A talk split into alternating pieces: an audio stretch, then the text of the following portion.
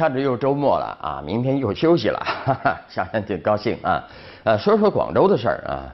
这个广州地区春运指挥部啊，这个通报这个返程情况。前两天啊，重点提醒返程旅客什么一件事儿，说这个我们这个夜班公交车呢，将在这个春运返程期间呢，持续提供服务，全程为广州夜归人兜底，请注意这个词儿兜底啊，并根据天气情况适时提前暖车啊。天气比较冷嘛，提前把空调打开，进上车以后就暖融融的，挺好的服务啊。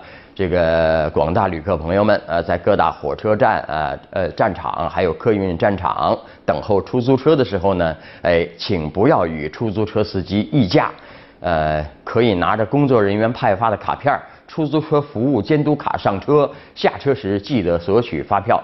如果遇到出租车司机拒载议价行为，呃，可以马上拨打电话九六九零零或者是公司电话投诉啊。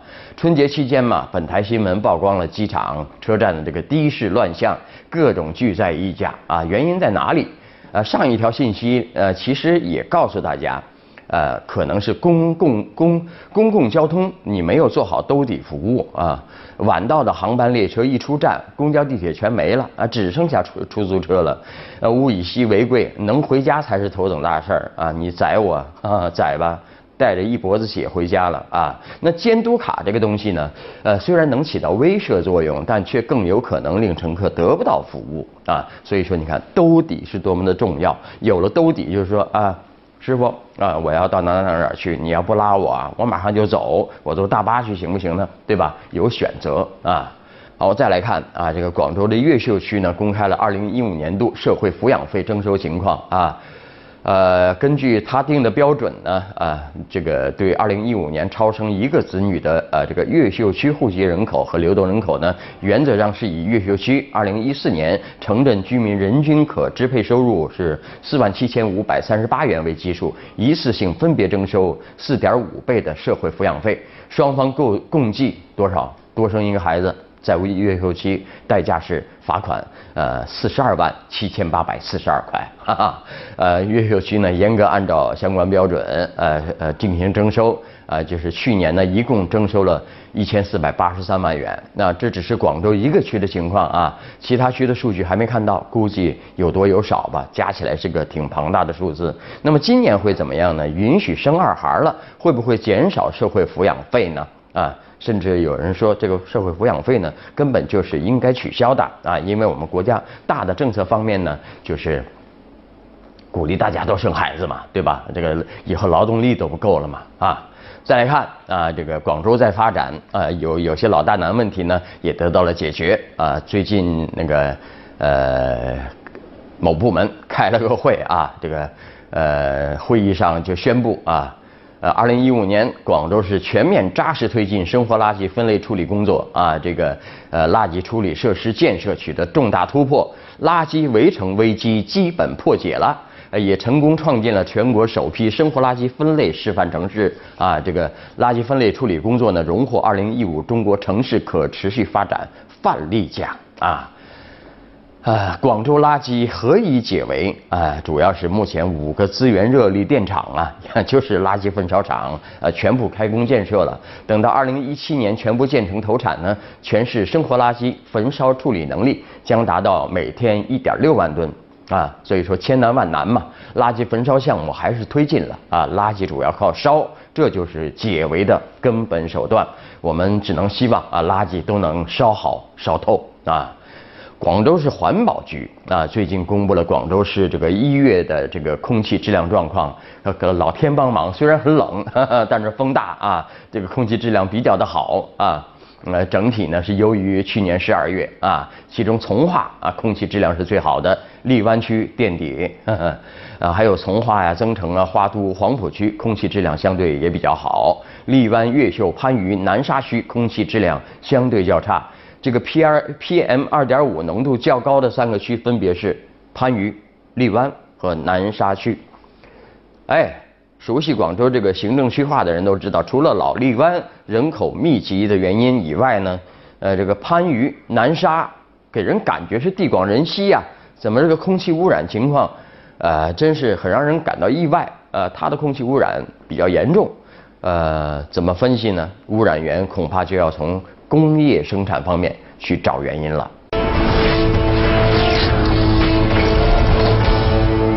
哎呀，这个上班已经有一个礼拜了吧？但是有关春节农村的话题呢，还在持续啊。这个微博、微信上呀，的这个报纸上啊，都在讨论啊。比方说，其中一件事儿，农村豪赌啊，就是其中一个热点，赌钱。呃，比方说那个前几天媒媒体有报道说，一年打工存不了两万啊，没想到过年几场牌就输掉一大半啊。说的是安徽的事儿啊。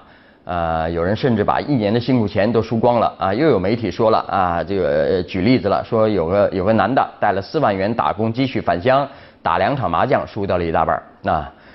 这个情况到底是怎么回事呢？中国青年报评论：农村新春豪赌背后的沦陷。这个具体问题具体分析啊，我们来看看有关农村赌博现象的披露呢，由来已久了，也被一些农村问题专家作为问题加以研究。这背后所反映的农村消费娱乐方式的单一，以及相关基层治理的不足，确实值得探究。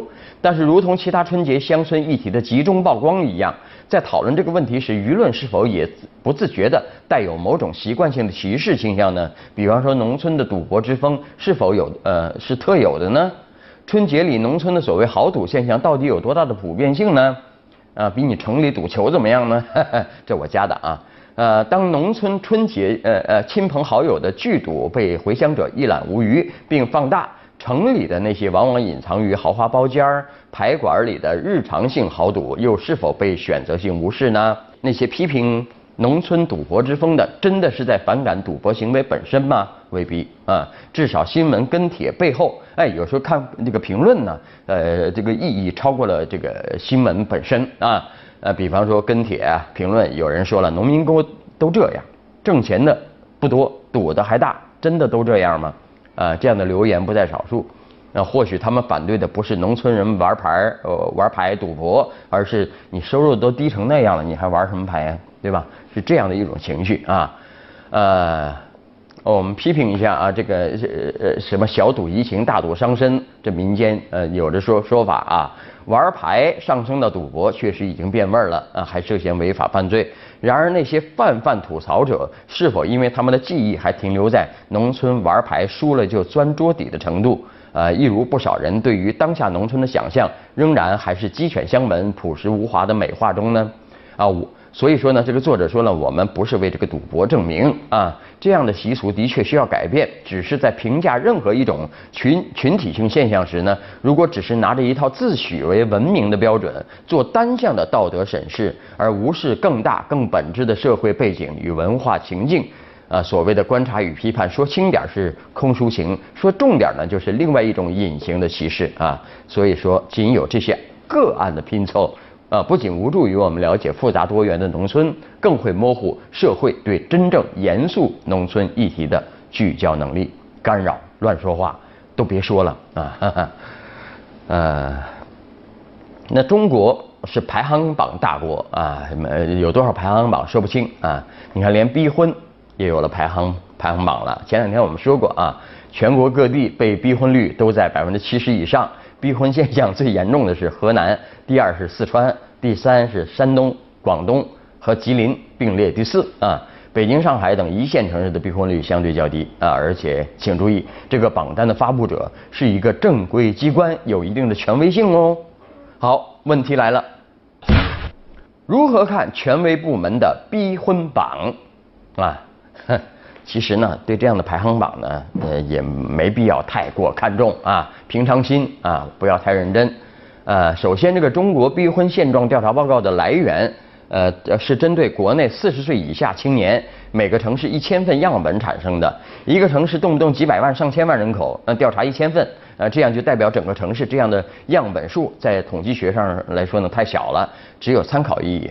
再看各地父母逼婚的特点，也不具有唯一性啊。比方说，呃，有统计说了，四川的爸妈喜欢全家齐上阵，发动亲朋围攻战术；上海父母呢，擅长用言语唠叨逼婚啊，就像唐僧念经一样啊；广西父母呢是实干派，强行做主，拉来见人啊。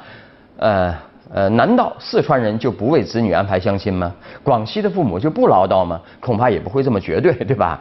但是这样的排行榜倒是反映了这样的一个现实，什么呀？一方面是许多父母关心子女的婚姻，另外一方面呢是不少子女对长辈关切自己的婚姻是很反感的，这倒是一个需要面对的社会问题。其实啊，双方应该互相理解，加强磨合啊。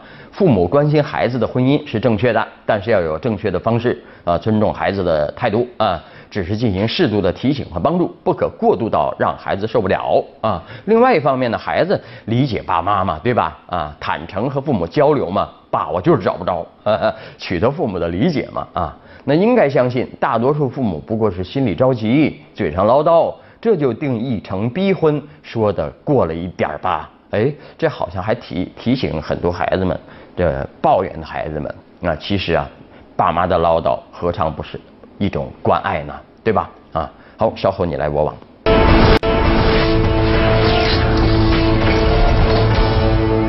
你来我往，啊，又是网上看来的啊，呃，新加坡三只酷似大熊猫的松狮狗。